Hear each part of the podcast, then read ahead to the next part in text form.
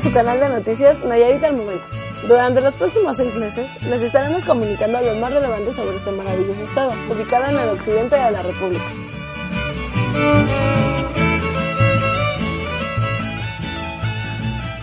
Todos hemos escuchado sobre el cierre de las Islas Maritas, a lo que el gobernador de Nayarit, Roberto Sandoval Castañeda, nos comentó.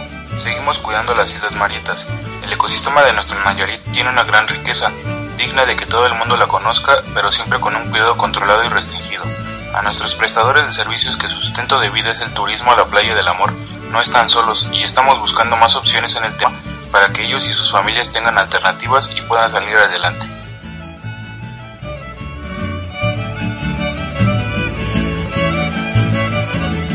Con este reportaje terminamos la sección del día de hoy en Nayarit al Momento. Mi nombre es Noemí Santillán y nos escuchamos en la siguiente emisión.